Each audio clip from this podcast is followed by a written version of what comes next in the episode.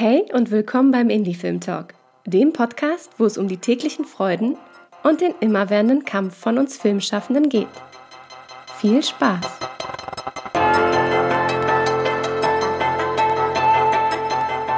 Diesen Podcast gibt es nur durch dich. Damit es noch lange Indie Film Talk Content gibt, unterstütze uns mit einem Abo deiner Wahl bei Steady oder einmalig über PayPal. Die Links dazu findest du in den Show Notes. Danke dir. Und jetzt viel Spaß mit einer neuen Folge vom Indie Film Talk Podcast.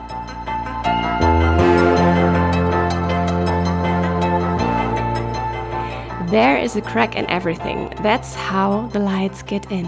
Mit diesem Zitat von Leonard Cohen werden wir eingesogen in die intimen Lebenswelten von sechs Jugendlichen in Wien. Der mutige Film Love Cut traut sich hautnah mit dabei zu sein und bleibt dabei ehrlich und einfühlsam. Dieses Filmprojekt wurde in einer dreifachen Doppelspitze, kann man sagen, realisiert. Nämlich in Drehbuch, Regie und Produktion waren gleichermaßen Iliana Estanol und Johanna Lital federführend. Herzlich willkommen, ihr beiden. Hallo. Hi, hallo. Hi. Ihr habt also wirklich mit allen notwendigen äh, Kräften und sicherlich auch unerwarteten Hürden dieses Filmprojekt umgesetzt. Und wir werden heute genau über diese Hürden sprechen. Also Stichwort Vereinsgründung, um Fördergelder zu beantragen, war bei euch ein sehr, sehr großes Thema.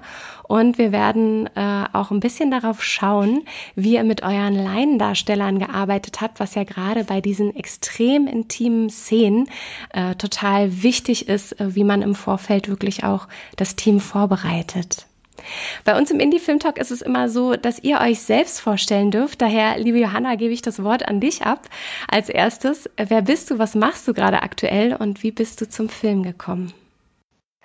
Ähm, also ich bin Drehbuchautorin und Regisseurin. Ich habe äh, in England die Filmschule besucht. Zum Film gekommen bin ich eigentlich durch meine Liebe zu Musikvideos, die ich nächtelang geschaut habe. Ah. Und und äh, Love Cut ist mein erster Langspielfilm.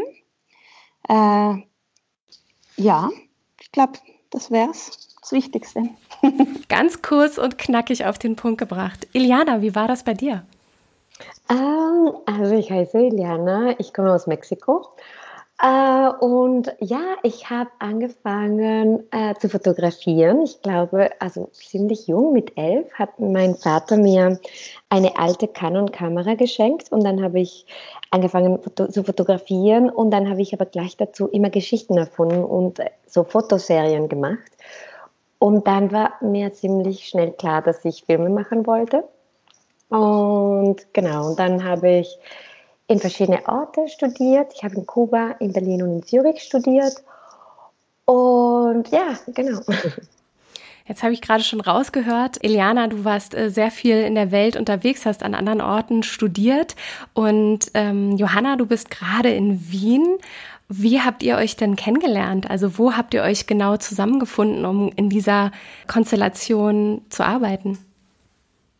Äh, wir waren an einem äh, Schauspielworkshop gemeinsam für Regisseurinnen und Regisseure. Und ja, in London. So, genau, genau, ja. In London habt ihr euch gefunden, okay. Und was war das genau für ein, für ein Workshop? Du hast es gerade ganz kurz gesagt. Was habt ihr da gelernt? Seid ihr da beide als Regisseurinnen hingegangen? Wie seid ihr darauf aufmerksam geworden? Es war ein, ein äh, Schauspielworkshop für eben Regisseure und Regisseurinnen, was, also was wir beide anscheinend wichtig fanden, um gut Regie führen zu können oder als Erweiterung und Ergänzung. Und es war bei Charles Foreman, der ja, so verschiedene Methoden ähm, lehrt, aber unter anderem auch äh, Methoden von Susan Batson. Und dort haben wir halt recht schnell eben uns recht nah kennengelernt, wie das mit so Schauspielübungen so passiert. Es war lustig, weil wir mussten so äh, Szenen von unserem eigenen Leben spielen. Und dann, und wir waren, ich glaube, nur sieben äh, Regisseure und Regisseurinnen. Und dann, wir haben wirklich sehr persönliche Szenen gespielt. Ich wollte gerade sagen, ja, das klingt schon sehr intim, äh, wie als Vorbereitung für Love Cut oder für die, für die Entstehung, was, was, was in Love Cut alles passiert. Ja, so das war der Anfang. Also das war wirklich sehr klein im Vergleich zu was alles passiert ist, aber da ist uns ja klar geworden, dass, äh, dass wir möchten ein Film, also oder ein Projekt zusammen machen. Ja. Für Leute, die Lovecut bisher noch nicht gehört oder gesehen haben, was passiert genau in Lovecut? Was erwartet uns da? Ich habe es ja ganz kurz im Intro ein bisschen umrissen. Äh, Eliana, kannst du noch mal schildern, ja, wen lernen wir in Lovecut kennen? Äh, wir lernen sechs verschiedene Jugendliche kennen. Und wir mögen generell nicht so viel erzählen von der Geschichte, dann ich überlege, was ich sagen kann, ja. ohne dass ich ein Spoiler bin. Ja. Aber äh, es geht um ja, drei verschiedene äh, Liebespaare, die zusammenkommen oder schon zusammen sind und wie sie mit verschiedenen, äh, wie kann man das sagen, so Ideen von Liebe und Sexualität umgehen. Und es geht auf jeden Fall um sich selber ähm, kennenzulernen, Grenzen auszuloten, äh, verstehen, in welchem Platz in der Welt äh, man hat. Genau, jetzt ist vielleicht zu abstrakt, weil ich versuche nicht über die, äh, also über die Stränge zu reden, aber vielleicht, wenn man ein bisschen mehr über die Stränge redet. Es sind ähm, ähm, oder nein, vielleicht. Oder, oder was denkst du, Johanna? Wie, wie kann man das noch? Also, ich meine, es, wichtig, glaube ich, ist noch, dass es alles, alle die Geschichten haben wir versucht im Kontext äh, quasi der, also so des Internetzeitalters so zu platzieren oder zu, an das zu binden. Und, und die Geschichten einzeln könnte man vielleicht kurz so anteasen, dass ein Paar sich über Tinder kennenlernt und sich dort die Frage stellt, ob, ob es Beziehungen ohne Liebe auch geben kann oder wie die funktionieren können. Die eine Geschichte ist, wie man sich im Internet äh, verstecken kann, wenn man sich zum Beispiel noch gar nicht im echten Leben getroffen hat, wie man da eine andere äh, Identität aufbauen kann. Und die letzte, also Episode oder nicht letzte, einfach die dritte Episode handelt von einem Paar, das ähm, darauf kommt, dass sie Sexvideos von sich verkaufen können im Internet. Sehr elegant umschifft, um wirklich die verschiedenen Überraschungen, die man denn dort als Zuschauer und Zuschauerinnen erwarten darf, nicht äh, schon vorher aufzumachen. Jetzt haben wir schon so ein bisschen rausgehört, das sind sechs Jugendliche, die wir begleiten in ihrem Beziehungsalltag oder in ihrem Kennenlernen und äh, Suchen und Finden, was, was, was Liebe und Sehnsucht und auch Sexualität für sie bedeutet. Und es ist sehr episodenhaft erzählt. War von Anfang an für euch klar, dass ihr ein 90 Minuten machen wollt mit diesen sehr verwobenen Strängen? Oder hattet ihr vielleicht zu Anfang sogar geplant, eine Art Miniserie daraus zu machen?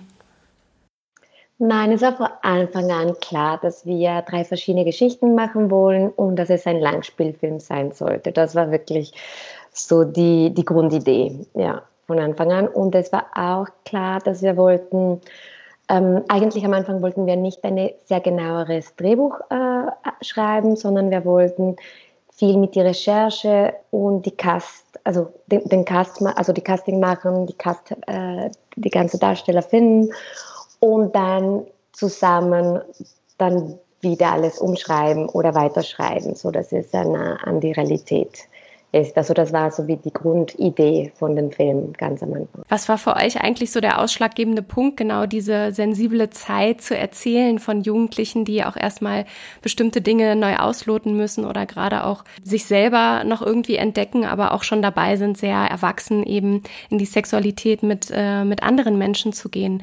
Was, was hat euch daran besonders gereizt oder was war eure Motivation, genau diese Geschichten zu erzählen, Johanna? Also wir haben uns eigentlich stark ausgetauscht über generell über Ideen, die wir hatten und also und über was für Themen uns interessieren und sind darauf gekommen, dass sehr viele mit Jugendlichen und deren Problemen zu tun hatten. Wir haben uns auch Geschichten aus unserer eigenen Jugend erzählt.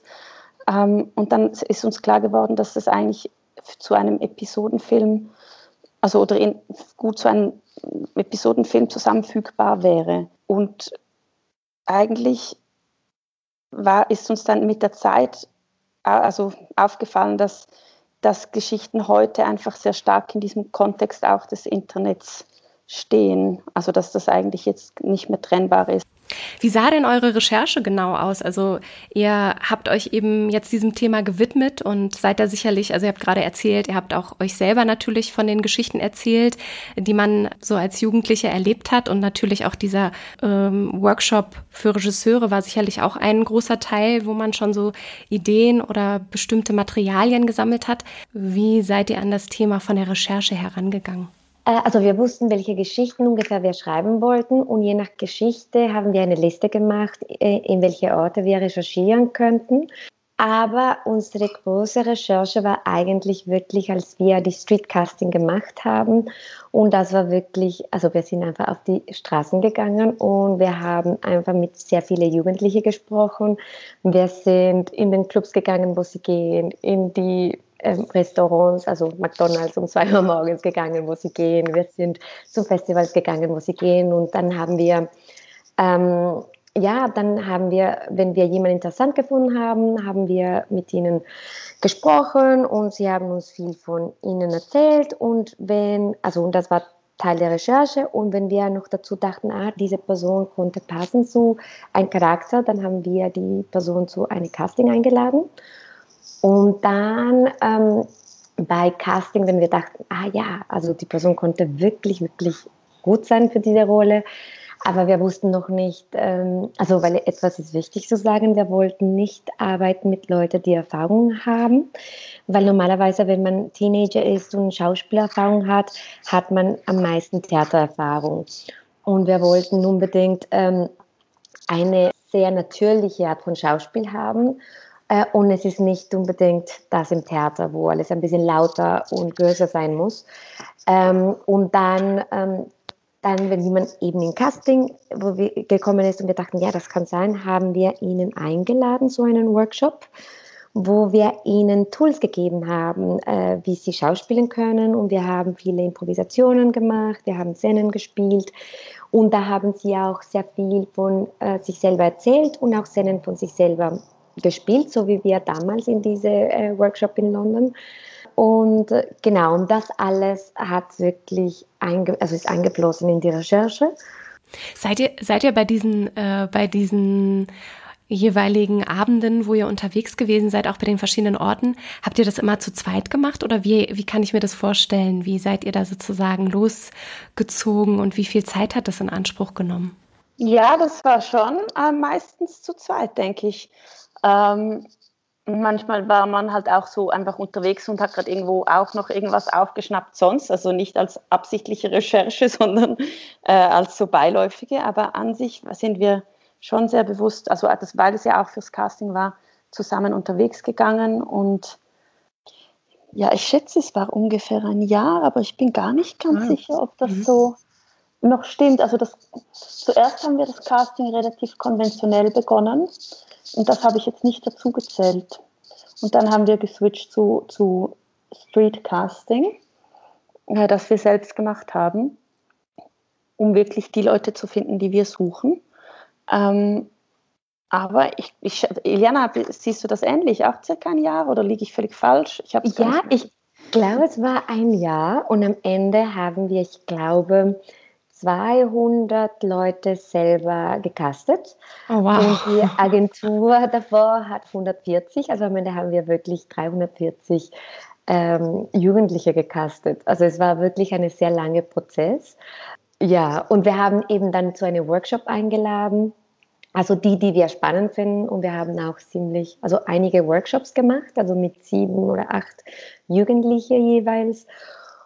Und genau, und so, also es war wirklich ein langer Prozess, weil der Cast war für uns so, so wichtig, weil es war, ähm, also weil es war nicht nur jemand, die passen könnte für die Geschichte, sondern äh, jemand, wo wir uns inspirieren, also weiter inspirieren würden, um die Geschichte weiterzuentwickeln sozusagen. Wie oft habt ihr diese Workshops gegeben, wo ihr jeweils sieben Jugendliche hattet? Also wenn ihr äh, über 350 gecastet habt, also 150 mit der Agentur habe ich verstanden, 200 habt ihr sozusagen gecastet. Und wie viele Workshops gab es denn? Also wie viele habt ihr zu diesen Workshops eingeladen? Ich glaube, wir haben vier Workshops gemacht. Ich glaube, mehr. Nee, ich glaube, mehr, ja. Ich hätte jetzt gesagt fast.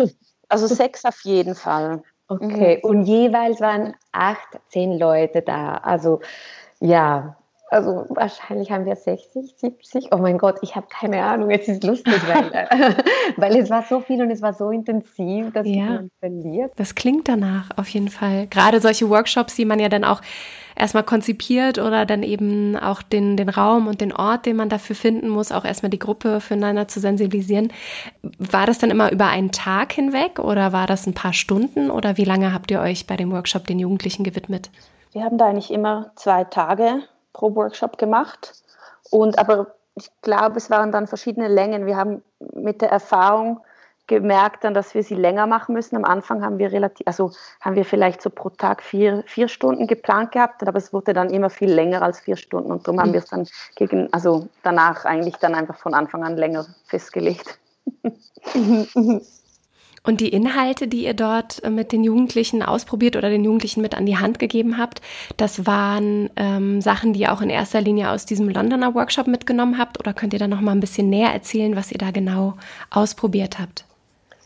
Da war es wirklich eine Mischung von sehr verschiedenen Sachen, die wir, die uns interessieren und die wir mögen und die wir unbedingt äh, machen wollten mit dem Film. Also auf jeden Fall würde ich sagen, es war viel von Method Acting und von Giles Foreman, also diese Methode von Giles Foreman, die man selber am Anfang äh, Geschichten von seinem eigenes Leben improvisiert, weil dann lernen alle das äh, oder merken alle Leute, dass man kann auf jeden Fall, alle können schauspielen. Also es ist wirklich sehr einfach, weil wenn du etwas nachspielen kannst, dann kannst du auch etwas anderes äh, nachspielen. Und dann haben wir auch aber die Methode von Susan Batson einfließen lassen. Wir haben. Äh, Kannst du dazu ein bisschen was erzählen für Leute, die, äh, die diesen Namen vielleicht noch nie gehört haben? Mhm. Okay, für Leute, die das noch nie gehört haben, Susan Batson, also wir sind Fans von ihr. Sie ist, also Hanneke sagt, sie ist die einzige Genie, das ihr kennengelernt habt. Und äh, sie ist eine Schauspielcoaching, Coach und sie coacht für Juliette Binoche und für sehr große Namen. Und sie hat eine Methode, die heißt Truth. Man kann auch sein ihr Buch kaufen. Äh, aber sie gibt auch regelmäßig Workshops. Und es geht, also ich versuche da so zu, ähm, zusammenzufassen. Es geht darum, dass, dass jeder Mensch äh, und jeder Charakter, also echte Menschen und Charakteren in, in äh, Literatur, Filme, was auch immer, haben eine Grund, eine Grundneed, also eine Grundbedürfnis, die irgendwann zwischen fünf und sechs Jahre alt nicht gedeckt worden ist. Und das ist sozusagen die erste vielleicht Bruch in die Persönlichkeit ist und dass man versucht, das ganze Leben lang genau diese Vulnerabilität zu verstecken, indem man eine Public Persona baut. Und dann äh, diese Public Persona ist genau das Gegenteil von dieser Need. Also weil eben, weil es versucht, das zu verstecken. Dann jemand, die vielleicht, ähm, ich sage irgendwelche Beispiele, jemand, die äh, sein Need ist, ähm, oh mein Gott, das fällt mir jetzt nicht ein, aber okay, ich muss kurz überlegen, fällt dir jetzt etwas ein, Johanna? Nimm mir die Zeit, alles gut. Verletzlich sein zu dürfen oder verletzlich zu sein, quasi, wäre jetzt irgendwas, das mir gerade eingefallen ist. Okay, dann zum Beispiel wäre es eine Public Persona, äh, er würde oder sie würde sehr tough sein als Public mhm. Persona, weil es wäre genau das Gegenteil. Und, und dann kommt dazu noch eine dritte Sache und es wäre so die Tragic Flow. Und der Tragic Flow ist genau das, was uns als Menschen nicht erlaubt, zu unserem Bedürfnis ranzukommen. Und in diesem Fall, in diese Beispiele, die du gegeben hast, was konnte die Tragic Flaw sein? So. Es kann eigentlich alles möglich, also immer ja ganz viel sein. Es geht einfach darum, dass man dieses, ähm, diesen Need nicht spüren muss. Dafür wählt man oder sucht man sich unbewusst Sachen aus, mit denen man den unterdrücken kann, zum Beispiel Alkohol trinken oder Spiel. Also es sind oft auch Süchte, einfach Dinge, die quasi äh, Gefühle Bedürfnisse unterdrücken. Es kann Spielsucht sein, es kann Workaholism sein ähm, und so weiter. Also da gibt es eigentlich eine große Bandbreite an tragischen äh, Flaws. ja. Und was spannend ist, ist, dass ähm, äh, also diese Methode sagt, also eigentlich jede Handlung, die man macht, Und jede Entscheidung, die man trifft, ist eigentlich durch diese Grundbedürfnis ähm, getrieben. Mhm. Und wenn man das versteht, äh, kann man, es ist sehr wichtig, zum Beispiel als Drehbuchautor, als Regisseur und als Schauspieler, weil dann kannst du sehr gut verstehen, was dein Charakter machen würde in diesem Moment. Äh, und das ist wirklich sehr, also sehr spannend. Und wir haben sogar, Johanna und ich, oh mein Gott, wir, jetzt, äh, äh, wir sind sogar zweimal zu diesen Workshops gegangen von Susan Batzen und wir haben selber, wir sind selber als Schauspielerinnen gegangen, also nicht als Regisseurinnen, und wir haben selber zwei, also jeweils, jeweils ein Charakter gespielt von der Film. Also Johanna hat einen Charakter gespielt und ich einander und dann den nächsten Workshop haben wir wieder beide einen Charakter gespielt, ah, so dass wir ah, richtig tief in die Charakter sich reingehen und genau und von dort also wirklich verstehen, wie, wie sie agieren würden und wie sie denken und wie sie fühlen und, und so. Was waren so von den äh, vielen Workshops, die ihr äh, über diese Zeit gegeben habt und auch viele, viele verschiedene Jugendliche kennengelernt habt, was waren so eure Lieblingsmomente, an die ihr euch noch erinnert? Also wenn ihr so zwei raus, also jeder von euch sich einen rausgreifen müsste, habt ihr da einen, einen im Kopf, den ihr gerne teilen möchtet? Um, ähm, also es gibt für mich so einen Lieblingsmoment jedes Workshops, weil wir in allen immer begonnen haben mit einer Übung, die Circle Dance heißt wo es ja. geht, eigentlich ähm, aus dem Kopf zu gehen, äh, die, mit, das, die anderen Menschen wirklich körperlich wahrzunehmen auch. Ähm, und das haben wir jedes Mal sich, ungefähr für eine Stunde am Anfang des Workshops gemacht. Und das war irgendwie immer ein super Ankommen, sich kennenlernen und einfach, ja, ist sowieso eine tolle Übung. Das ist ein Highlight für mich gewesen. Was passiert da genau? Also, also ich kann es mir wahrscheinlich so ein bisschen vorstellen, Circle Dance, wir sind alle im Kreis stehend und jeder darf etwas vortanzen und die anderen tanzen nach oder tanzt jeder für sich oder wie hat das funktioniert? Es geht in die Richtung, man, äh, es, äh, man ist, ist, tanzt, ist in einem Kreis es geht, wird immer eine Person in die Mitte geschickt, es läuft Musik, also es wird immer ein Lied äh, oder auch mehrere ausgewählt von einer, also Iliana oder mir. Ähm, und es wird, also diese Person tanzt oder nicht nur tanzen, bewegt sich zur Musik, aber einfach so im Sinne von, was, was sie spürt, soll sie ausdrücken. Also drücken. Es geht jetzt nicht unbedingt darum, möglichst gut zu tanzen oder irgend so, sondern einfach wirklich ähm, den Impulsen zu folgen, die kommen. Und das kann eigentlich sogar auch mit Stimme sein. Ähm, und die anderen, die rundherum im Kreis sind, imitieren diese Person in der Mitte oder imitieren alle Bewegungen und so dieser Person und möglichst genau. Und dadurch äh, kann halt die Person in der Mitte, muss quasi irgendwie äh, die Hemmungen ablegen, lernen, die man hat natürlich in der Mitte dieses Kreises. Und die anderen haben die Chance, was wunderschön ist, ist diese Person via ihre Bewegungen wirklich wahrzunehmen. Also man kommt sich da auch sehr schnell sehr nah eigentlich, einfach durch das Spüren. Ja, ja, das kann ich mir sehr gut vorstellen. Eliana, was war so dein, dein Moment, den du gerne mit uns teilen würdest, wenn du so an diese Zeit der, der intensiven Workshops zurückdenkst? Uh, was mir sehr gefallen hat, ist, dass uh, normalerweise Jugendliche uh, zu sein, es, es ist genau, also man will cool sein und man will nicht so viel Preis von sich geben. Und genau diese Workshops gingen genau um seine eigene Vulnerabilität ähm, ähm, kennenzulernen und zeigen zu können. Und, ähm, äh, und es gab so viele oh, sehr beruhigende Momente für uns alle, also äh, für alle Teilnehmer und für Johanna und für mich auch, wenn jemand dann eine Geschichte von sich selber äh, so gespielt hat.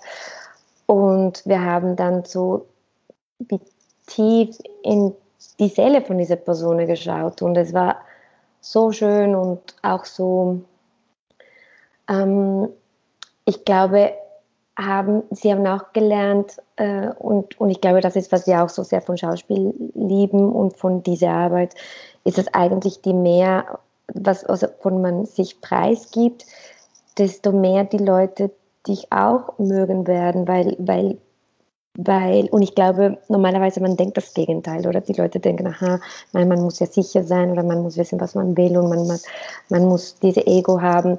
Aber genau, wenn sie alle diese Masken ablegen, ist, wenn der Mensch so, so offen und so, so schön ist. Und, und es gab so wirklich sehr spezielle Momente, genau, wo, ja, wo wir alle sehr bewegt waren von jemand.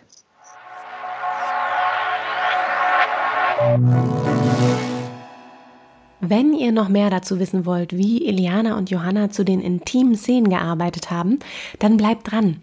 Denn ich hatte mit Eliana noch ein kleines Telefonat nachträglich und da hat sie uns erzählt, wie sie mit den Laiendarstellerinnen zu diesen intimen Szenen gearbeitet haben. Wie wichtig es ist, die verschiedenen Departments mit einzubinden und was sie genau in der Vorbereitung gemacht haben, damit es wirklich solch ein vertrauensvolles Set gibt.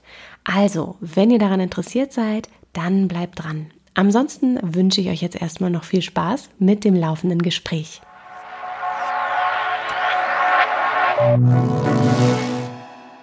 Gerade Workshops sind ja so ein sehr, sehr intensiver Ort, um zusammenzukommen, auch wie ihr es gerade beschrieben habt mit dieser äh, Eröffnungsübung, die so ein, wie so ein Icebreaker ist mit dem Circle Dance.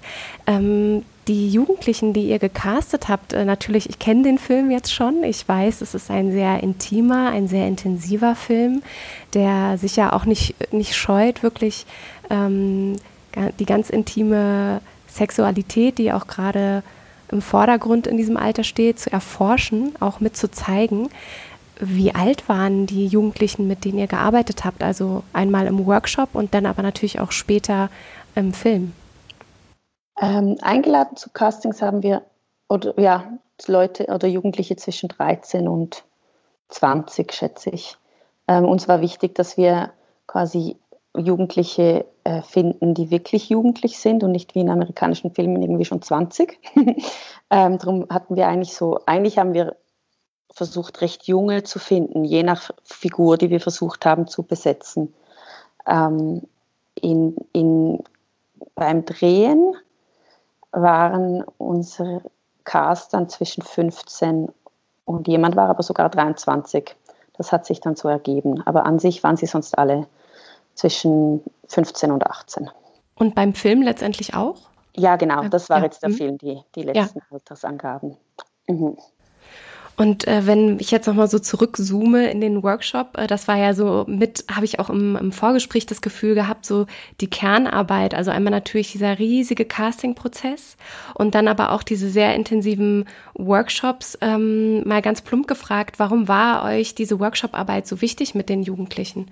Also klar einmal Recherche, ähm, was war aber sozusagen noch der, der ausschlaggebende Punkt, solche intensiven Workshops zu gestalten?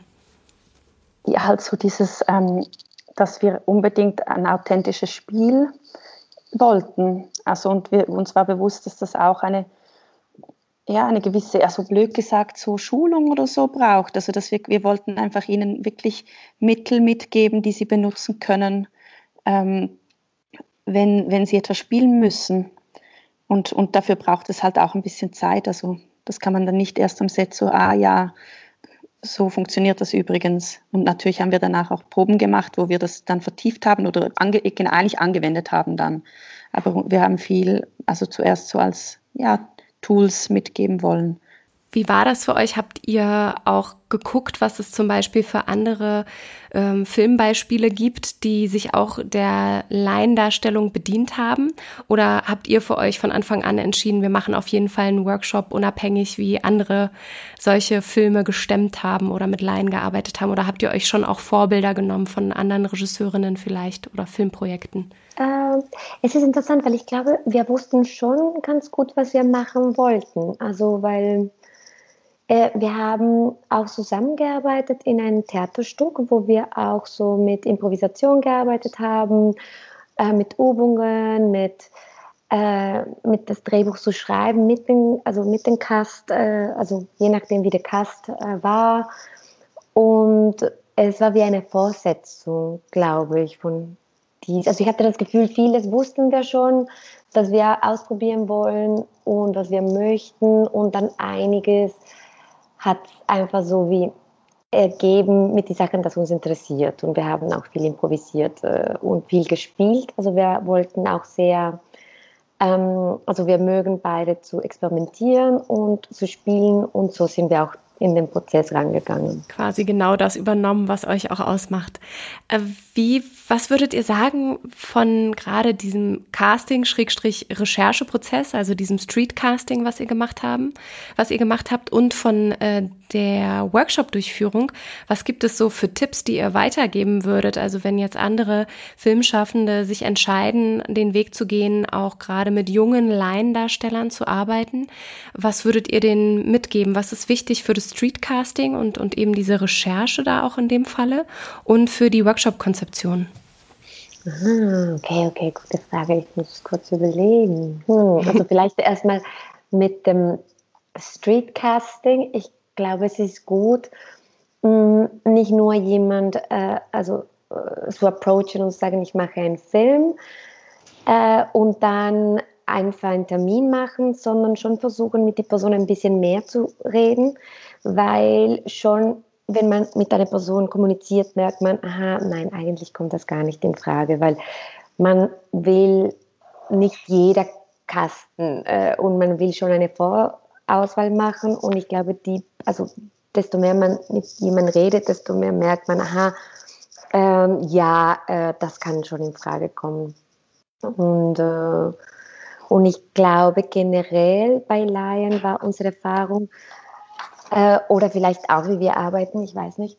Ähm, wir haben viel, also wie, viel Preis von uns gegeben auch. Also wir haben ihnen viel von uns erzählt und wir haben uns sehr aufgemacht, so dass, äh, und wir haben versucht, einen sehr sicheren Rahmen zu geben, wo niemand da von jemand anderen lachen, also in einer Casting-Situation so oder so, weil sie sind also, aber in einer Workshop-Situation oder in Probensituation, weil natürlich sie sind Laien, also sie haben nicht jetzt so viel Erfahrung.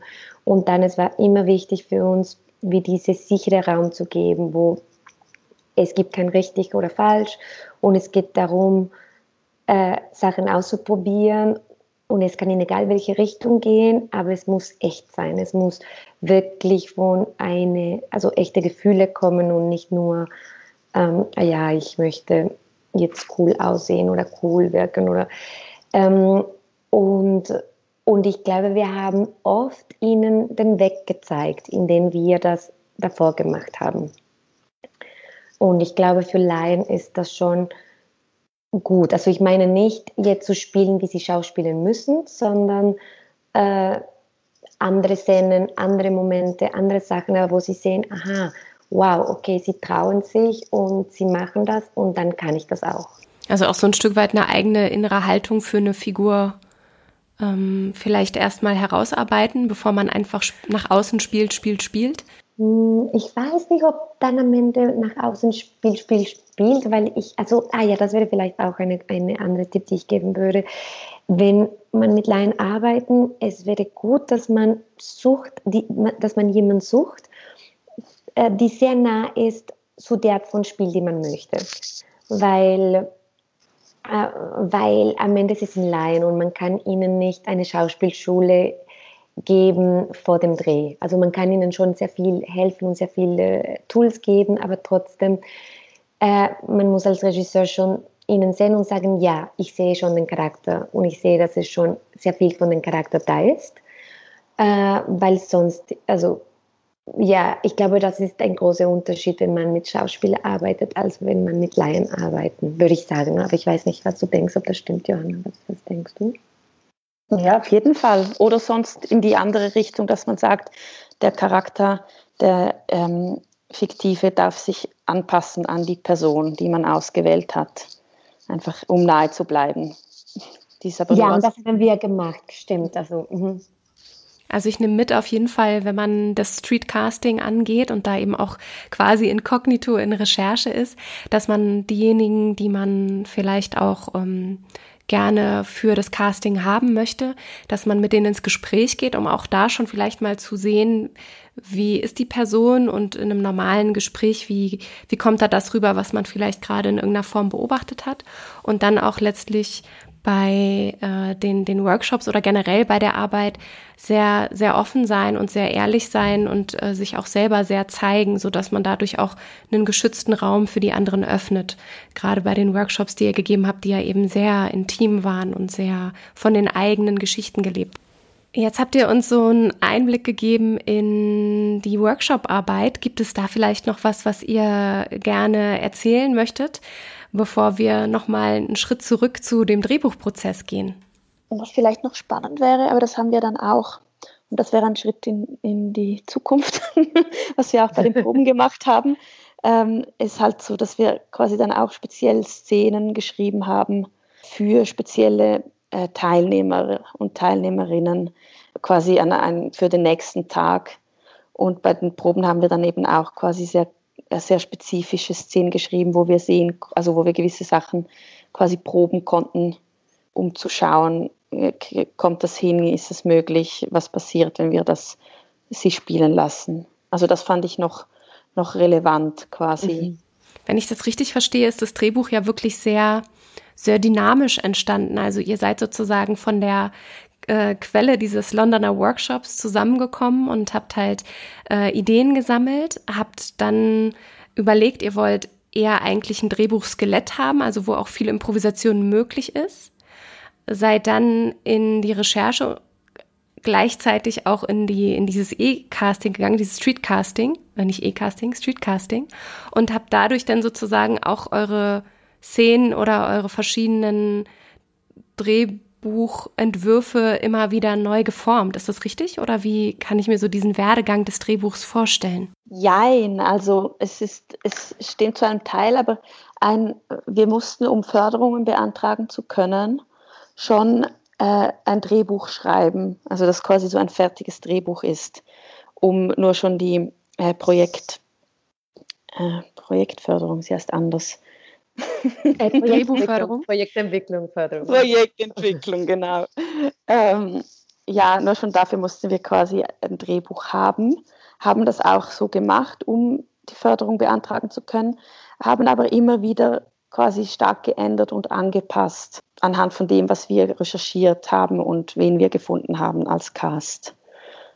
Ähm, ja, weil eigentlich wollten wir es vielmehr nur ein Skelett lassen von Anfang an, aber das hat uns quasi das System. das, das System noch noch nicht ermöglicht. Genau, genau. ja. Wie habt ihr an dem Drehbuch gearbeitet? Also gerade äh, zu zweit stelle ich mir das auch erstmal mh, mm, sehr, sehr komplex vor. Also wie spricht man sich ab? Wie arbeitet man konsequent an den Szenen? Äh, wechselt man sich ab? Ähm, wie sah da genau euer Alltag aus? Also vielleicht auch gerade räumlich und zeitlich, aber auch inhaltlich. Wie habt ihr euch da den Ball hin und her ähm, geworfen, um kontinu äh, kontinuierlich dieses Drehbuch zu, zu vollfertigen? Es war eigentlich eine sehr schöne und spannende und lustige Prozess, äh, weil wir haben am Anfang viel gesprochen ähm, und ähm, also schon wenn wir, also wir hatten schon einige äh, oder wie kann ich das sagen? Obwohl, okay, also, oder generell, generell war so, wir haben viel gesprochen, es war auch ziemlich lustig äh, und dann haben wir uns entschieden für Sachen, dann haben wir Notizen gemacht und dann hat jemand das einfach geschrieben und dann hat die andere das gelesen. Dann haben wir wieder gesprochen und dann hat die andere das überbearbeitet.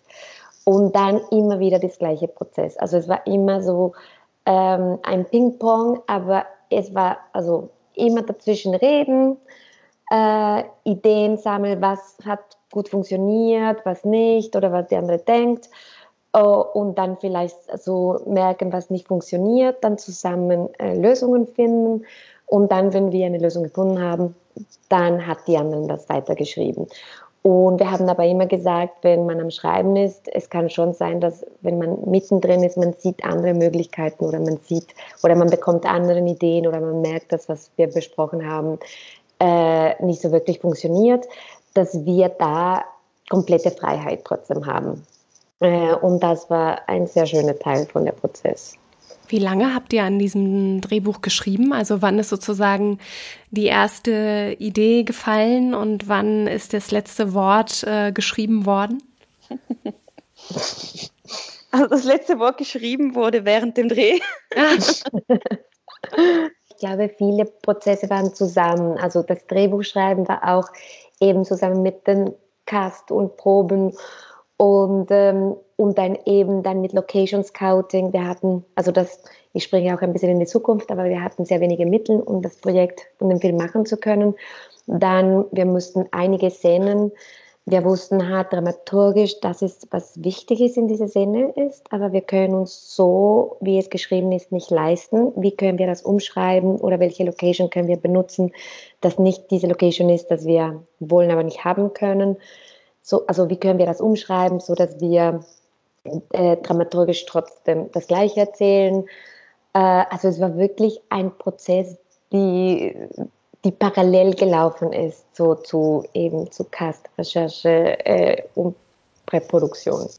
Also so sehr dynamisch hat sich das eine das andere bedingt. Auch gerade, ich erinnere mich, ähm, einer der Stichworte, die im, im, im Vorgespräch gefallen sind, war auch, dass eben natürlich das Casting, wie ihr es ja eben auch schon so ein bisschen angedeutet habt, auf das Drehbuch auch eine enorme Wirkung hatte. Also dass da vieles nochmal angepasst und umgeändert wurde und äh, dass eben ja alles sehr sehr in Bewegung war die ganze Zeit, eben dann, äh, so wie du es gerade geschildert hast, Johanna, bis zum letzten bis zum, nee, ne, ja, eigentlich auch vielleicht bis zum letzten Tag des Drehs, weil immer noch sich hätte was ändern können. Trotzdem auch bei dem Drehbuchprozess habt ihr euch immer einem, einem Handlungsstrang gewidmet, also einem Paar, was sozusagen sich gegenübersteht? Oder seid ihr da auch sehr gesprungen oder habt ihr irgendwann gemerkt, okay, es gibt hier diese drei Stränge und die wollen wir miteinander verweben? Oder ist das sozusagen auch ähm, so stetig weiter gewachsen? Es waren schon drei Stränge, die haben wir teilweise einzeln ähm, quasi bearbeitet und dann wieder quasi geschnitten auf Papier mit den anderen Geschichten. Und teilweise haben wir aber auch alles zusammen gehabt und, und es be besprochen und bearbeitet. Ähm, am sinnvollsten hat sich aber dann schon gezeigt, dass quasi dieses einzelne Geschichten gut überlegen, auch also bis, bis ja, nee, es war eine Mischung, was wirklich sinnvoll war. Aber es, war auch so, dass dann quasi auch zum Beispiel ein Strang wieder raus, oder es war es zwei, dreimal passiert, wieder rausgeflogen ist und ein neuer dafür reinkam. Aber es war jetzt nicht so, dass wir irgendwie äh, viel mehr Erzählstränge hatten und dann, und dann welche rausgeschnitten hätten oder so. Wie kamt ihr eigentlich auf den Titel Love Cut? Das war eine sehr lange Reise. also wir haben wirklich sehr lange einen Titel gesucht, äh, das uns wirklich, äh, also dass, dass wir mögen und dass wir, äh, also und dass es zum Film gepasst hätte. Wir wollten einen Titel, die in verschiedenen Sprachen zu verstehen ist. Und ähm, ja, und dann haben wir wirklich sehr lange gesucht und dann hat unsere Komponist ein Lied äh, komponiert, die eigentlich äh, Love Cuts heißt. Und das hat uns eigentlich sehr gefallen, der Name. Und äh, genau, und, und so, so sind wir, so diese. Und so kam der Titel zum Film.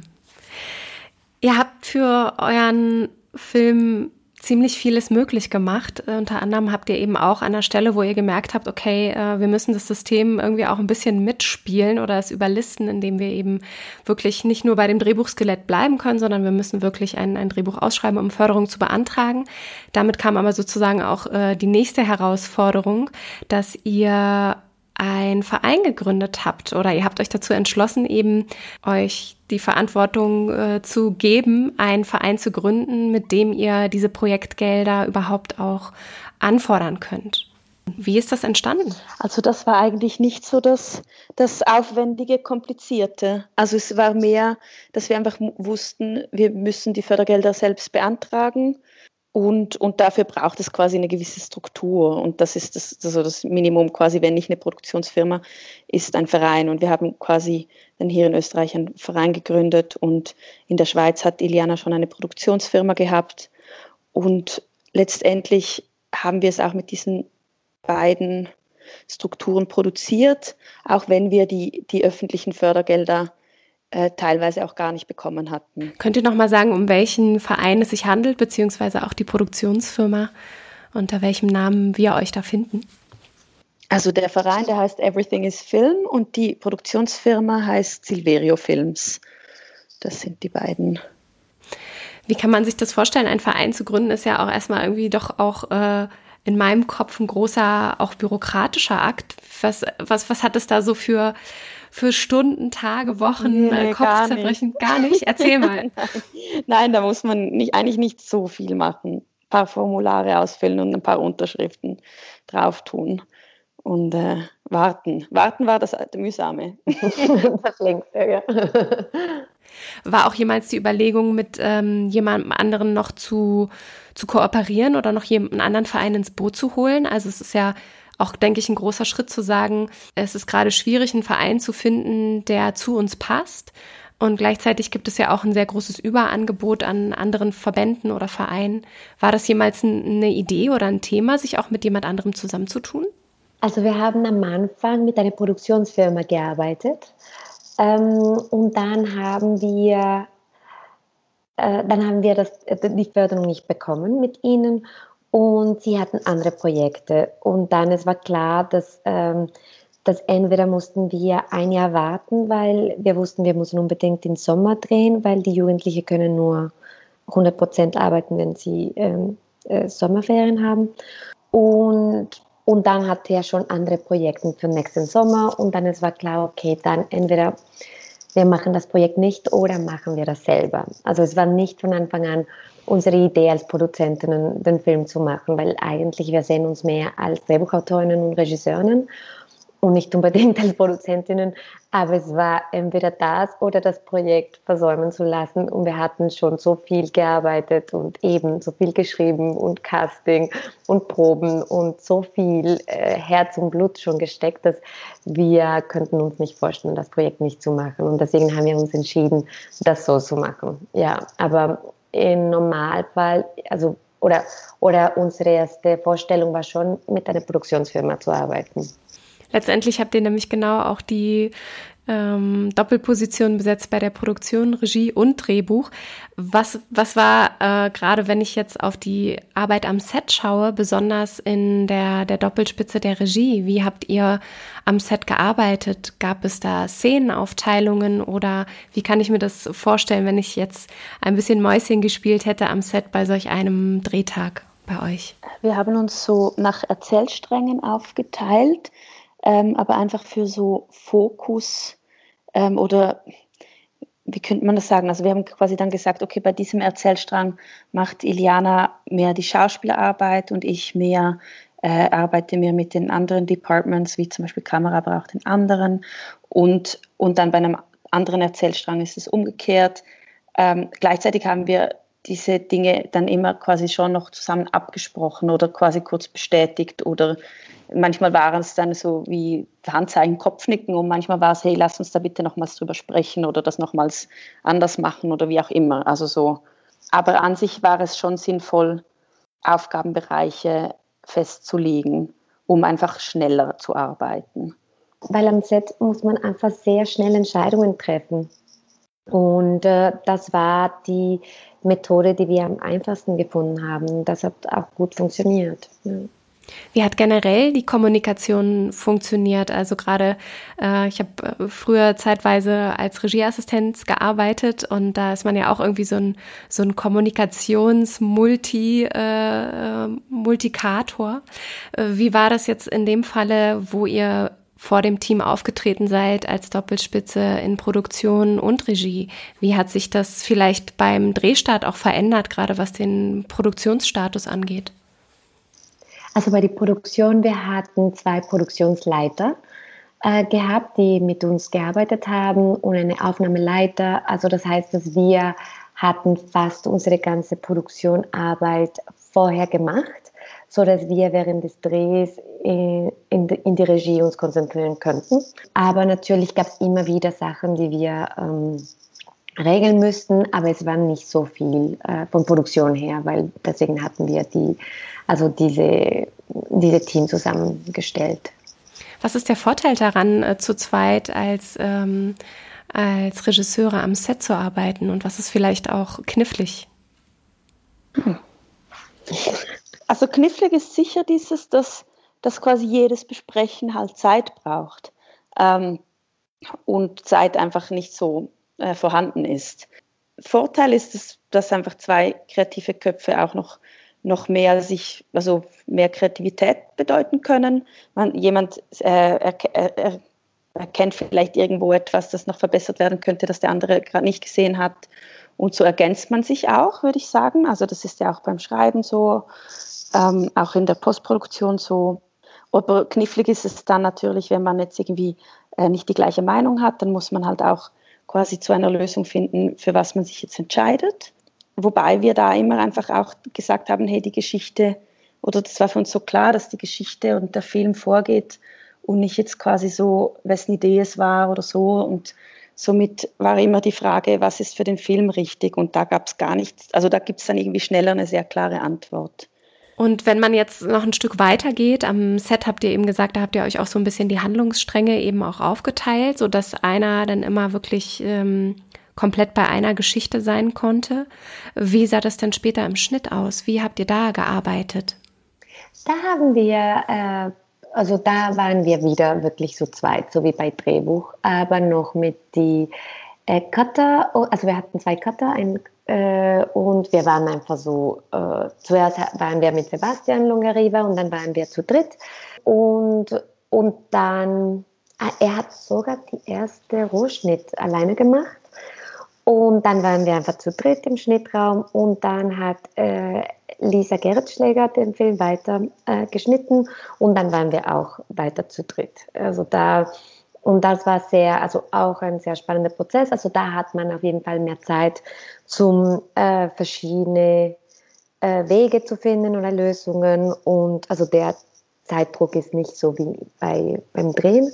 Genau, und da waren wir wirklich äh, ich glaube immer zusammen. Habt da auf jeden Fall auch nochmal gemeinsam den, den Film durchgearbeitet, geschnitten, beziehungsweise habt euch halt eine Filmeditorin, Filmeditor rangeholt, der das mit euch zusammen erarbeitet. Ähm, also es ist ja wirklich ein sehr beeindruckender langer Zeitraum und ein langer Prozess, was das, was die Idee angeht, das Drehbuch, eben dieses sehr, sehr intensive Casting und diese sehr, sehr intensive Recherche, die, die damit verbunden ist, über den Dreh und dann eben auch der gemeinsame Schnitt. Was sind so die Sachen, die ihr mh, mm, mitnehmt? Also einerseits sagen, also haben wir, das haben wir eher, also schon oft so quasi ähm, erkannt, ist, dass dieses gemeinsame Schreiben halt einem auch sehr auf die, also so auf die gleiche Geschichte gebracht hat. Also wir hatten jetzt nicht ein fertiges Drehbuch, das wir mit, für das wir zusammen Regie führen mussten. Das wäre auf jeden Fall viel schwieriger gewesen. Ähm, so hatten wir quasi wirklich die gleichen Geschichten im Kopf, weil wir ja schon alles wirklich oft um, also umgewälzt hatten, immer und immer wieder und besprochen hatten. Und wie, wie hast du das gemeint? So und so, ach so, jetzt verstehe ich es. Also quasi, das kam dann mhm. nicht erst bei der Regiearbeit. Ähm, und sonst finde ich ein Aspekt, der uns sehr geholfen hat und der auch einfach super cool war. Und wenn das irgendwie möglich ist, das, den ich jedem empfehlen würde, ist das einfach Spaß daran zu haben. Und zu zweit kann man einfach wirklich Spaß haben. Also mehr als alleine. ja. Und ich glaube auch, äh, dass es sehr wichtig ist, dass man ungefähr die gleiche Filme mag, also die gleiche Stil, also dass man so wie Gemeinsamkeiten in diese in das filmische Sprache hat, weil weil sonst ist vielleicht und auch in die Themen und auch in ein bisschen wie man diese Themen sieht, weil natürlich ähm, man kann sehr viele verschiedene äh, Perspektive haben und das ist sehr äh, das ist also die ah, wie kann ich das sagen, das ist sehr, äh, I don't have the word, so, äh, ah, das, das bitte schneiden, ich überlege. wie, wie heißt das, wenn, wenn etwas sehr bere ah, bereichend, sorry, okay, jetzt habe ich. Mhm. Also, es ist auf jeden Fall sehr bereichend, wenn man verschiedene Perspektiven hat über verschiedene Sachen. Aber wenn man einen Film machen möchte über ein bestimmtes Thema, ich glaube, es ist schon sehr wichtig, dass man die Grundeinst also die Grundideen äh, teilt, weil zum Beispiel uns war sehr wichtig bei dieser bestimmten Idee und dieses bestimmtes Thema, dass wir einen Film machen wollen, der auf Augenhöhe ist mit den Teenagers. Und ich glaube zum Beispiel, wenn jemand von uns gedacht hätte, nein, ich möchte etwas moralisch machen, das hätte sehr schwierig gewesen. Aber weil wir wie die gleiche, ja, irgendwie ja, man muss, ich glaube, schon ein Welt teilen, weil dann ergibt sich auch von alleine, dass man zusammen auf diese Reise geht. Es ist so, wie man, wie, wenn man zusammen in eine, eben eine echte Reise geht, oder? Also man kann gut reisen mit bestimmten Leuten und es ist dann sehr schwierig mit anderen. Und ich glaube, es ist schon vielleicht gut oder empfehlenswert, etwas Kleines davor zu machen, um zu merken, aha, wie arbeiten wir zusammen, äh, wie, wie sind unsere Meinungen, was passiert, wenn, wenn wir nicht die gleiche Meinung haben? Äh, und viel über das Thema zu reden, weil, weil vielleicht ist bei ein bestimmtes Thema äh, sehr gut, dass, bei, dass zwei Personen sehr verschiedene Ideen haben ähm, und trotzdem eine Meinung oder anders ich glaube, es ist je nach Film und Thema, aber auf jeden Fall, also ich wiederhole mich, aber, aber dass man wie eine gemeinsame Sprache und eine gemeinsame Welt teilt. Dieses Weltteilen oder auch dieses auf gemeinsame Reise gehen, war das jemals damit verbunden, dass ihr vielleicht auch irgendwann am Anfang oder im Prozess bestimmte Regeln vielleicht auch vereinbart habt? Also einmal am Tag gibt es auf jeden Fall eine Stunde, wo wir nur einen Kaffee oder Tee trinken und es fällt nichts über unser Drehbuch, über unser Projekt oder irgendwas anderes oder mm, ja, gab es bestimmte Dinge, die ihr vielleicht vereinbart habt, um, um gut miteinander arbeiten zu können? Diese oder Rituale. Gut gewesen. oder Rituale, die ihr vielleicht, ähm, die sich irgendwann so entwickelt haben. Manchmal hat man ja gar nicht so vor, sowas zu etablieren, aber irgendwann äh, gibt es so bestimmte Dinge, die man, die man dann gemeinsam so erarbeitet, die dann auf einmal so ein Ritual werden. Ja, ich glaube, viel, sag, sag, sag. Was eher auch so im Gegenteil, also quasi, wir haben einfach, also diese Pause, die du jetzt erwähnt hast, die war bei uns quasi auch einfach oft auch einfach Teil der, der Arbeit, einfach so dieses auch Austauschen über ein Thema, diskutieren oder zu philosophieren, ähm, war irgendwie, oder? Wir haben viel, sind wir auch einfach so in Themen eingestiegen. Mhm, mhm. Und wir haben viel gelacht auch. Ich weiß noch, als wir, äh, also eine Freundin von mir war dort und wir haben geschrieben und sie meinte, ja, scheint nur Spaß zu haben. Das stimmt, wir haben einfach wirklich sehr viel Spaß gehabt, weil wir haben ich glaube, wir waren auch sehr verliebt mit unseren äh, äh, unsere ähm, Charakteren. Und dann, es waren so wie, oder nicht verliebt, aber es waren so wie Menschen, die wir wirklich kannten. Und dann, wir haben einfach gesprochen, wie sie wirklich echte Menschen wären. Also ich glaube, das machen alle Drehbuchautoren, wenn sie lange in einem Prozess sind. Und dann haben wir uns einfach vorgestellt, wie wäre es, wenn der das macht und dahin geht und dann, oh Gott, und das konnte das noch passieren und das und und wir hatten wirklich viel Spaß, aber ja, wahrscheinlich Spaß war unser Ritual und Lachen. Sich Zeit nehmen, Spaß haben zu dürfen, das klingt gut und das klingt auch gesund und das klingt dann auch, dass man so eine lange Zeit auch gemeinsam wirklich bewältigen kann oder eben dadurch bereichert wird, was dann in diesem langen, langen Zeitraum entstehen kann. Wir kommen schon langsam zum Schluss und ich habe noch so ein, zwei äh, letzte Fragen, wovon wir gerne auch Informationen unter die Shownotes setzen können. Ihr habt vorhin so ein bisschen auch über verschiedene Bücher gesprochen, die ihr auch gelesen habt. Äh, gibt es da ein, zwei, die ihr nochmal ganz explizit nennen könnt, gerade in Bezug auf Schauspielmethoden und Laienarbeit? Da würde ich schon einfach dieses Susan Batson Truth. Das war wie ein bisschen von das und ein bisschen von das. Mhm. Vielleicht von Drehbuch, diese Linda Aronson, ah, äh, ja. The 21st Century ähm, äh, Screenplay. Da, ich glaube, also das, das war sehr hilfreich für uns oder, oder sehr spannend für uns, als wir das Drehbuch geschrieben haben, weil es war keine äh, konventionelle Drehbuch, weil es war nicht nur ein Hauptcharakter und eine Dreieckstruktur, sondern sechs verschiedene Hauptcharakteren und genau, und das hat uns das war sehr spannend auch für uns. Aber wir können noch überlegen und wir schicken dir. Sehr, sehr gerne.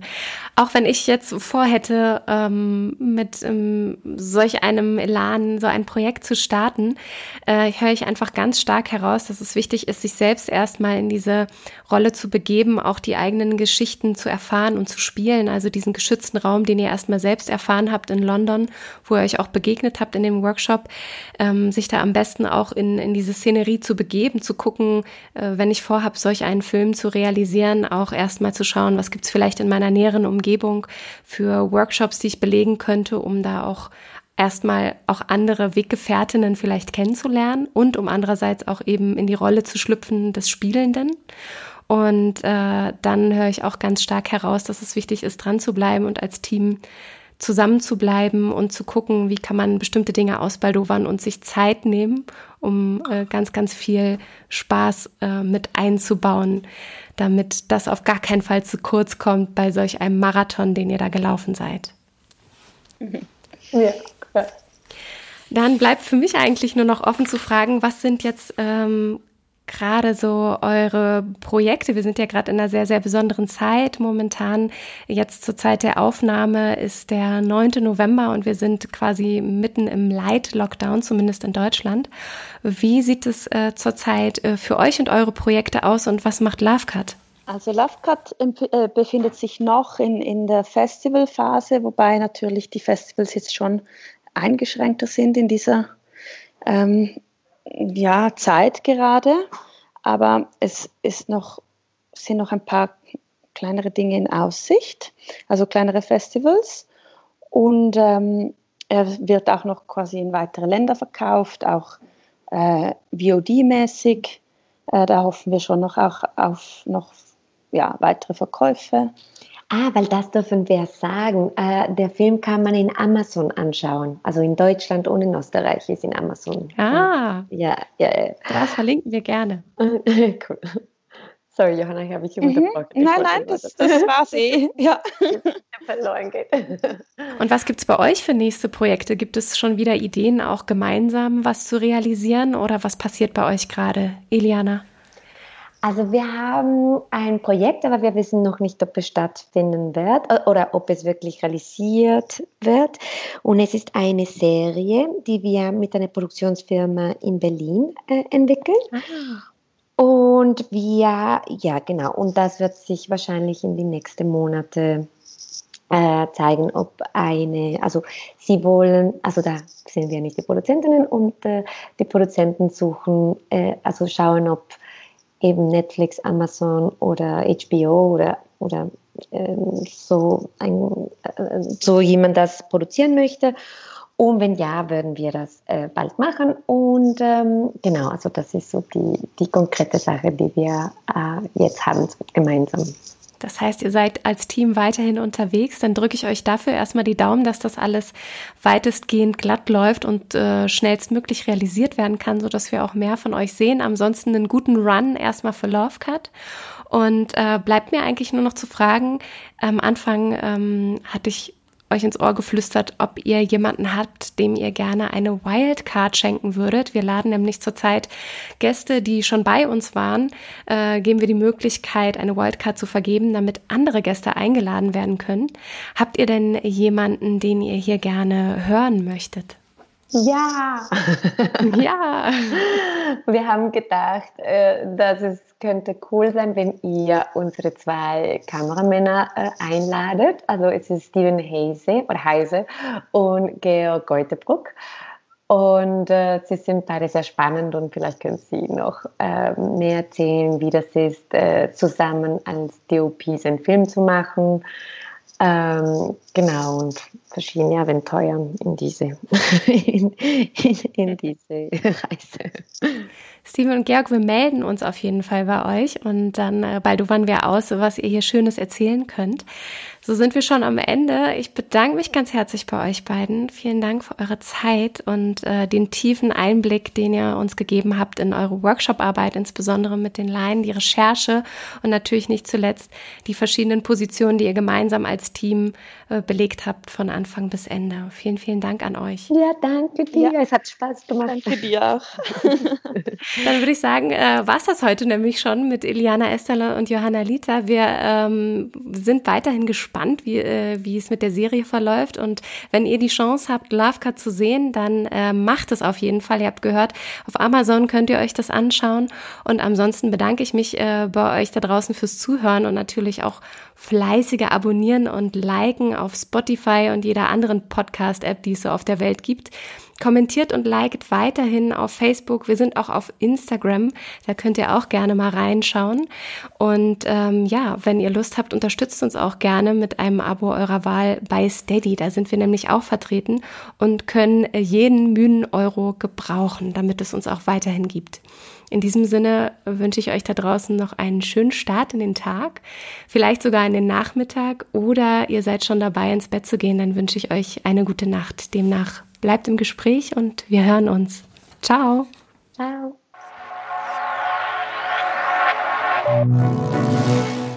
Wie vorhin versprochen, für alle, die drangeblieben sind, gibt es jetzt ein nachträgliges Telefonat zusammen mit Iliana Estanol. Viel Spaß!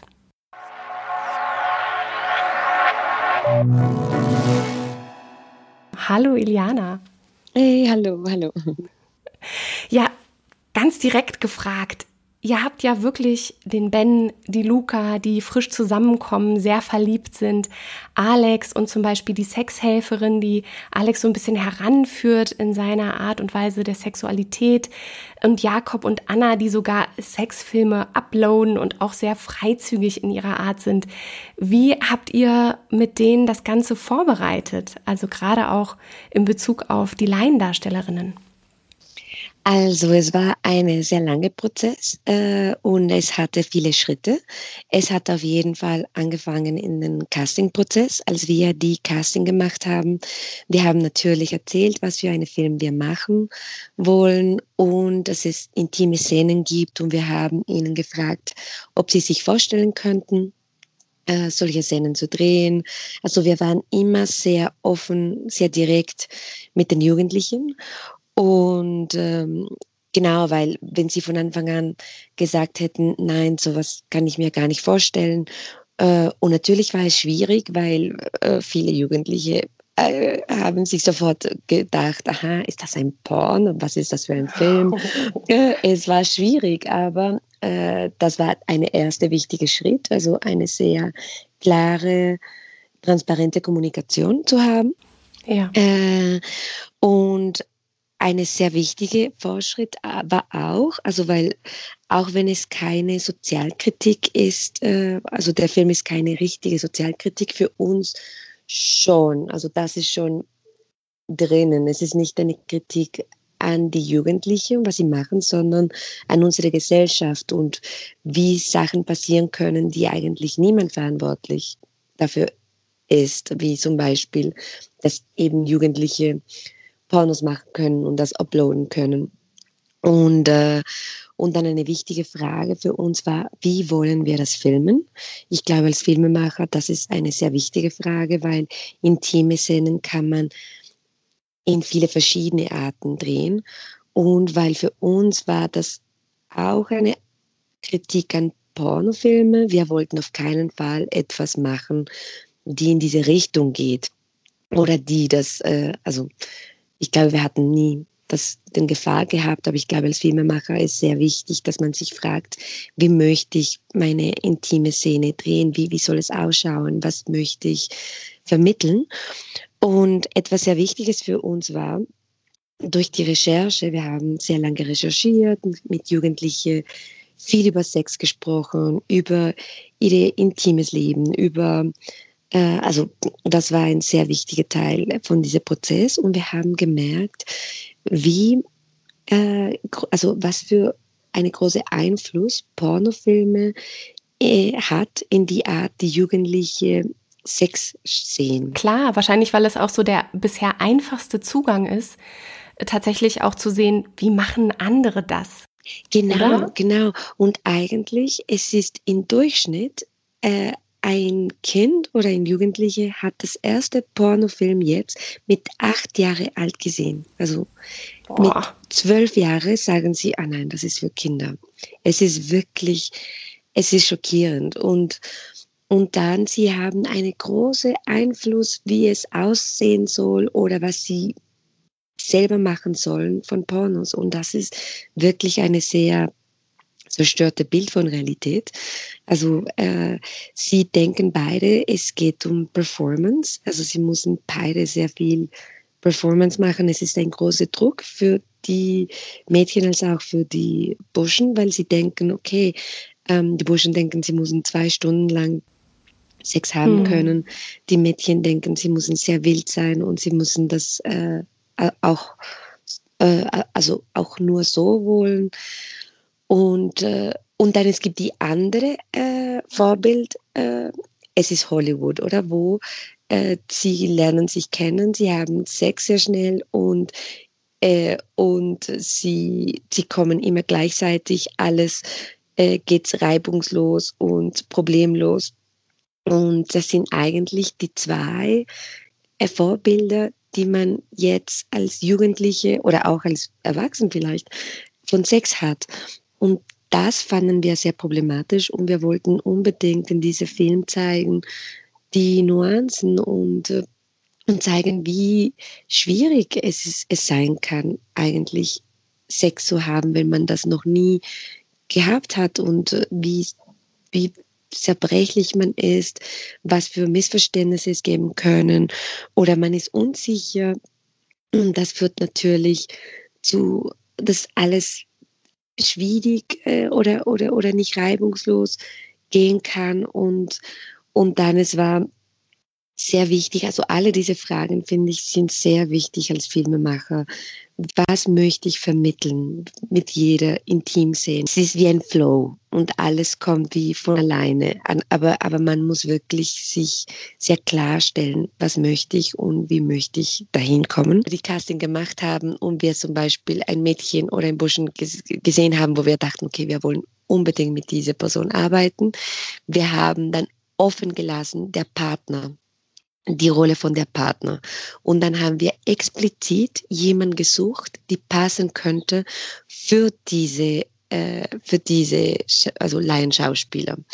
Das heißt, wir haben nicht jemanden gecastet äh, und gedacht, aha, der mit die und das ist gemacht, weil äh, die sind beide interessant oder gut, weil es ist wirklich so, dass bei Liebe oder bei Sex, die Chemie spielt eine große Rolle. Und weil sie Laiendarsteller sind, wir wussten, es wäre sehr schwierig, wenn sie zum Beispiel, wenn zum Beispiel jemand mit jemand spielen muss, wo sie gar nicht äh, etwas anfangen können oder gar nicht sie sympathisch finden oder und das war auch eine sehr wichtige Entscheidung und ein sehr wichtiger Teil der Prozess, weil dann haben wir nur jemanden gewählt, mit wem sie sich gut fühlen könnten, also wo sie beide äh, gut fühlen könnten.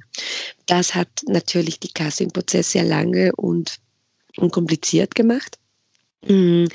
Aber ich muss sagen, zum Beispiel in, die, in der Fall von die äh, Anna und Jakob, die Paar, die diese Videos hochgestellt haben, der, die die Rolle von Jakob spielen musste, äh, hat leider äh, oder nicht leider, aber es hat abgesagt eine Woche vor Drehbeginn.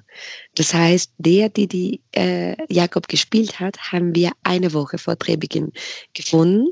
Und dann, das heißt, ja, und das ah. heißt, wir haben, also das war wirklich die Ausnahme, wo aber, aber ja, also die anderen waren total von vorne, also denen habt ihr sehr viel Zeit gegeben, dass sie sich finden können und die hatten auch die Möglichkeit eben sich im Casting kennenzulernen, beziehungsweise ihr habt dann ein genaues Auge drauf gelegt, wer kann mit wem gut. Genau, genau. Und, und das war sehr schön und dann haben wir viel geprobt. Wir haben wirklich sehr, sehr viel geprobt. Und in die Proben ging es, äh, was davor passiert in der Geschichte. Also wir haben nicht die Szenen geprobt, das in Filme vorkommen, weil bei Laiendarsteller ist oft so, dass wenn du etwas probst, mm, und ja, dann es wird nicht mehr so natürlich, wenn, wenn es, äh, wenn es so viel, wenn sie genau wissen, was passieren soll und, und wie sie genau das machen sollen.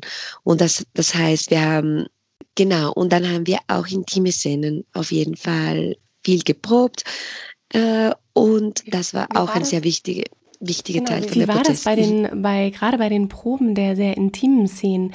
Wart ihr da nur sehr wenige? Waren das nur Iliana und Johanna und dann die beiden, um die es geht? Oder wie habt ihr das arrangiert, dass die Laiendarstellerinnen sich maximal wohlfühlen können? Ja, wir waren am Anfang nur zu zweit, also Johanna und ich.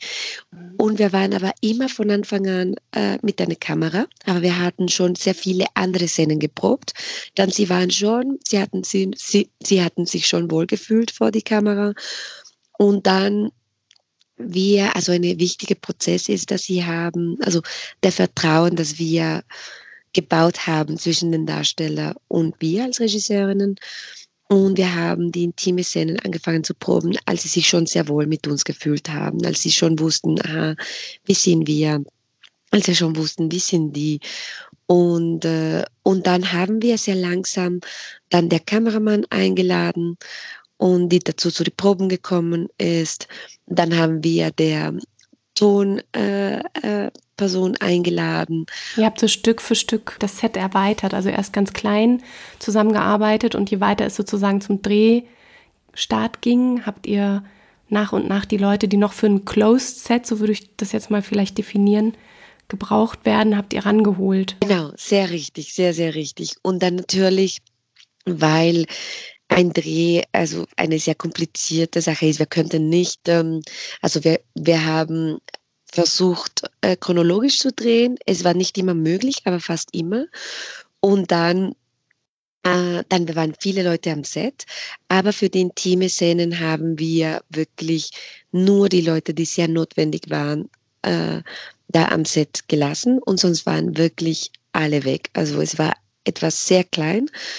Ähm, und es war sehr schön, weil sie haben sich so wohl gefühlt. Natürlich, wir haben schon gedacht, okay, wir drehen die Szene, sobald ähm, die Szene, äh, also sobald wir eine neue Kameraeinstellungen oder eine neue Probe oder oder das nochmal drehen, kommt die, ähm, die Garderobe äh, Person und gibt einen Bademantel zu ihnen und so, dass sie sich wohlfühlen. Und, und es war sehr interessant, weil sie haben gesagt, nein, wir brauchen keinen Bademantel. Und sie haben sich eigentlich sehr wohl gefühlt. Schön. Ja, also ja, und ähm, das war wirklich sehr, sehr, sehr schön und wichtig für uns, dass jeder sich wohlfühlt. Aber sie waren auch, ähm, ich glaube, sie haben uns alle sehr vertraut. Sie haben uns als Regisseurinnen sehr vertraut und sie haben das Team sehr vertraut. Sie haben sich wohlgefühlt in die Location und sie haben ihre Partner vertraut. Und ähm, ich glaube, so dass eine intime Szene reibungslos gehen kann, Vertrauen ist eine sehr wichtige Teil. Also vor allem, wenn man mit Laien arbeitet, äh, wenn man mit Schauspielern arbeitet, ähm, auf jeden Fall äh, ist auch sehr wichtig aber man vielleicht muss nicht so einen langen Prozess machen, so wie wir gemacht haben. Wir haben auch sehr viele ähm, Techniks benutzt. Äh, also wir haben zum Beispiel, es gibt so wie eine Art Kontakt-Impro. Tanz. Ich weiß nicht, ob, ob, äh, also, ob du das kennst, aber es ist eigentlich, es ist ja körperlich, aber es ist sehr technisch auch. Und das haben wir mit ihnen gemacht. Wir haben äh, auch so eine Art Technik benutzt, wo es geht darum, dass man sich vorstellt, dass alle Teile am Körper brennen, wenn die andere das berührt und das in eine Art, das eigentlich wehtut. Und, äh, und dann man lernt sehr sanft mit den anderen umzugehen und man ist aber sehr empfindlich, also weil, weil wenn man denkt, aha, alles sollte wehtun, dann man reagiert zu jede kleine Berührung. Man schärft die Sinne so richtig füreinander und auch für den eigenen Körper. Mhm. Genau, genau. Und das zeigt sich, also und, und man sieht das sehr genau, äh, wenn man das von draußen äh, sieht. Also man, man hat das Gefühl, okay, das sieht wirklich aus so wie eine Sexszene, obwohl es ist wirklich nur eine Technik. Ähm, wir haben äh, ihnen auch sehr genau erklärt, auch was die äh, Reihenfolge von die, von die Szene sein sollte und was die underlying emotion sein sollte. Also nicht nur äh, am Anfang, äh, ihr küsst euch, dann zum Beispiel in die, in, zum Beispiel in die Szene von Alex und Momo, dann Alex, du gehst äh, runter äh, und Momo, du willst, äh, dass er bei dir bleibt und du äh, sondern wirklich auch, was die Emotionen in jedem Moment sind. Und wir haben das auch in Beats, so wie eine normale Szene, auch in Beats so gestuckelt, so dass sie ganz genau wussten, aha, okay, das sollte passieren und das sollte passieren und trotzdem, dass sie sich frei fühlten, um zu improvisieren. Wir haben nicht gesagt, du musst so und so küssen oder du musst ihn so und so berühren, aber wir haben schon gesagt, ähm, zum Beispiel in diese Szene von Alex und Momo wieder, ähm, dass sie versucht, ähm, ihn zu berühren in seinen intimen Bereich und er macht die Hand von ihr immer wieder weg, äh, bis sie fragt, aha, was, was ist los? Also, und, äh, und dann es war so eine große Klarheit und ich glaube, Klarheit ist sehr wichtig bei intime Szenen, weil wenn sie genau wissen, was sollte passieren, was ist die Reihenfolge, was sind die Emotionen und dann, ich fühle mich wohl mit meinem Partner, ich fühle mich wohl am Set, ich fühle mich wohl mit meinem Team. Dann, ähm, ich glaube, dann sind alle diese Aspekte gegeben, so dass alles äh, gut und reibungslos äh, gehen kann. Wie ist das eigentlich, wenn jetzt vielleicht auch eine der Laiendarstellerinnen sagen, letzte Woche hat für mich eine bestimmte Sache noch gut funktioniert, aber heute fühle ich mich damit unwohl oder irgendwie ist irgendwas gerade ganz komisch. Habt ihr irgendwelche Codes miteinander ausgemacht oder wo man halt auch irgendwie sagen kann, so das, das geht für mich gerade irgendwie nicht. Also dass, dass man trotzdem jederzeit die Möglichkeit hat zu sagen, das ist mir gerade zu intim oder das funktioniert für mich nicht. Habt ihr da irgendwas miteinander ausgemacht? Da haben wir ausgemacht, dass man kann jederzeit ganz offen mit uns reden. Also ganz ohne Codes oder so. Also wirklich, man kann äh, sagen, was man fühlt und denkt. Man kann auch sagen, darf ich mit dir äh, äh, alleine reden, falls man etwas mit dem Partner ist oder man kann und also das war sehr, sehr wichtig für uns, dass Kommunikation, also dass die Darsteller wussten, wir können jede Zeit stoppen, wir können jede Zeit sagen, was unsere Bedürfnisse sind oder was geht oder was nicht geht. Und das war gar nicht, äh, wie, das war wirklich selbstverständlich. Und das hat natürlich gemacht, dass der Dreh manchmal langsamer gegangen ist, weil das war nicht nur bei den Intimen-Szenen, sondern generell. Aber das hat auch gemacht, dass ähm, dass sie sich auch wohlgefühlt haben und dass sie uns vertrauen könnten, weil sie wussten, egal was ist, ich habe, ich kann das immer sagen und ich werde immer gehört und, und dann haben wir immer eine andere Übung gemacht oder eine andere Zugang zu die Szene gemacht oder wir haben etwas geändert oder wir haben äh, Übungen nur mit dieser Person gemacht, weil manchmal ist das eben, etwas hat funktioniert oder nicht funktioniert, weil man ist nervös oder man hat selber ein Problem oder man kann sich nicht konzentrieren. Und dann haben wir gesagt, okay, dann haben wir Pause, 15 äh, Minuten oder was auch immer wir gedacht haben, notwendig ist. Und dann haben wir mit die Person gearbeitet oder mit beide zusammen. Und wir haben uns wirklich diese Zeit genommen. Und wir haben, also wie wir arbeiten, wir haben viele, viele Übungen, viele Techniken, viele und dann, wenn etwas nicht funktioniert hat, wir haben einfach etwas anders probiert. Ich kann mir vorstellen, dass ihr durch die Workshops einfach auch eine sehr, sehr starke Bindung im Vorfeld schon geschaffen habt. Ihr habt ja bei euch eben auch sehr, sehr junge Darstellerinnen mit dabei, also die auch wirklich unter 18 sind. Rein rechtlich, wie habt ihr das so abgesichert oder wie ist da der Stand, gerade wenn es um solche intimen Szenen geht? Äh, genau, das ist sehr wichtig, dass man das vorher klärt, vor allem wenn man mit Jugendlichen dreht. Äh, und es ist so in Österreich, äh, weil es ist verschieden von Land zu Land, aber in Österreich ist das so, dass wenn man jünger ist als 16, braucht man die Bewilligung von den Eltern.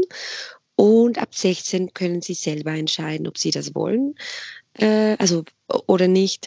Und, ähm, und für uns war es sehr wichtig, auch ähm, also wir wussten, wir wollen keine Porno drehen, sondern äh, und dass wir nicht so viel zeigen wollen, vielleicht äh, schon Brüste oder ein paar und schon die, Sex, die, die Nähe und Intimität zwischen denen, aber, aber nicht die Geschlecht ähm, intime Teile oder so, sondern äh, und deswegen das war einfach, also weil wir haben mit denen gesprochen, wir haben das ihnen von Anfang an gesagt und und es war nur eine, nein, zwei, die jünger waren als 16 und wir haben mit den Eltern gesprochen und, und äh, genau, und das war überhaupt kein Problem. Es war eigentlich sehr schön, weil sogar eine Mutter hat gesagt, ja, es ist die Entscheidung von, von meiner Tochter. Also natürlich gebe ich die Bewilligung, weil wenn es, ähm, wenn es äh, so legal gehen äh, soll, aber